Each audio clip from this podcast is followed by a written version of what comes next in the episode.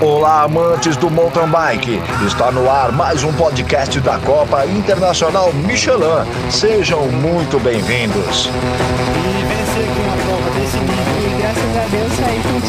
Acho que a Copa porta de entrada para Michelin bike no Brasil. É para Fala aí pessoal, bem-vindo a mais um episódio aqui do nosso podcast da Copa Internacional Michelin.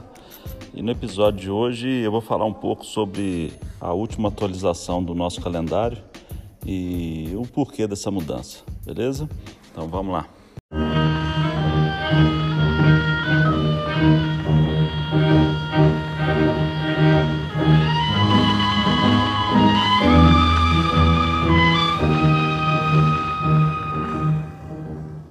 Então, sobre o calendário, eh, já tínhamos feito a divulgação né, das quatro etapas do ano que vem. E aí, só relembrando, nós teremos eh, Congonhas fazendo a final de 2020, né? Como eu disse, acho que é bacana a gente ter os campeões da temporada. Então, nós, aconteceu a primeira etapa em Araxá e nós vamos somar os pontos da etapa de Congonhas, que mais uma vez fará a final da temporada.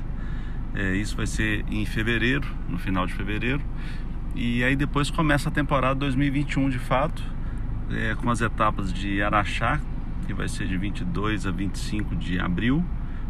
Depois vem Taubaté no mês de junho e no mês de, de setembro é, vai acontecer a etapa de Petrópolis.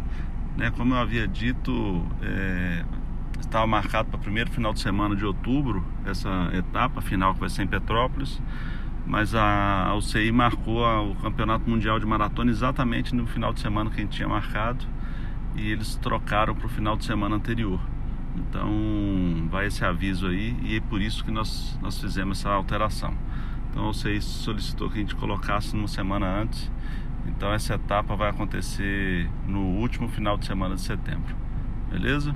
Então calendário divulgado, é, passamos até um e-mail para todos os organizadores para que a gente montasse um calendário aí que não tivesse coincidência de datas, né? Porque quando acontece isso é muito ruim para a prova, né? Para o organizador, para o evento e também muito ruim para o atleta. Nós temos vivido um o, calendário de mountain bike no Brasil está muito intenso. Nós temos né, 52 finais de semana no ano e nós temos muitas provas acontecendo em todos os estados. Então esse cuidado ele é muito bacana de acontecer para que todos as, né, os atletas, as provas, né, as equipes possam se programar e fazer um trabalho legal, beleza? Então é isso aí, grande abraço. Chegando mais um campeão, completando o podcast da Copa Internacional Michelin de Mountain Bike. Obrigado por estar conosco. Participe enviando sua sugestão de pauta para os próximos programas.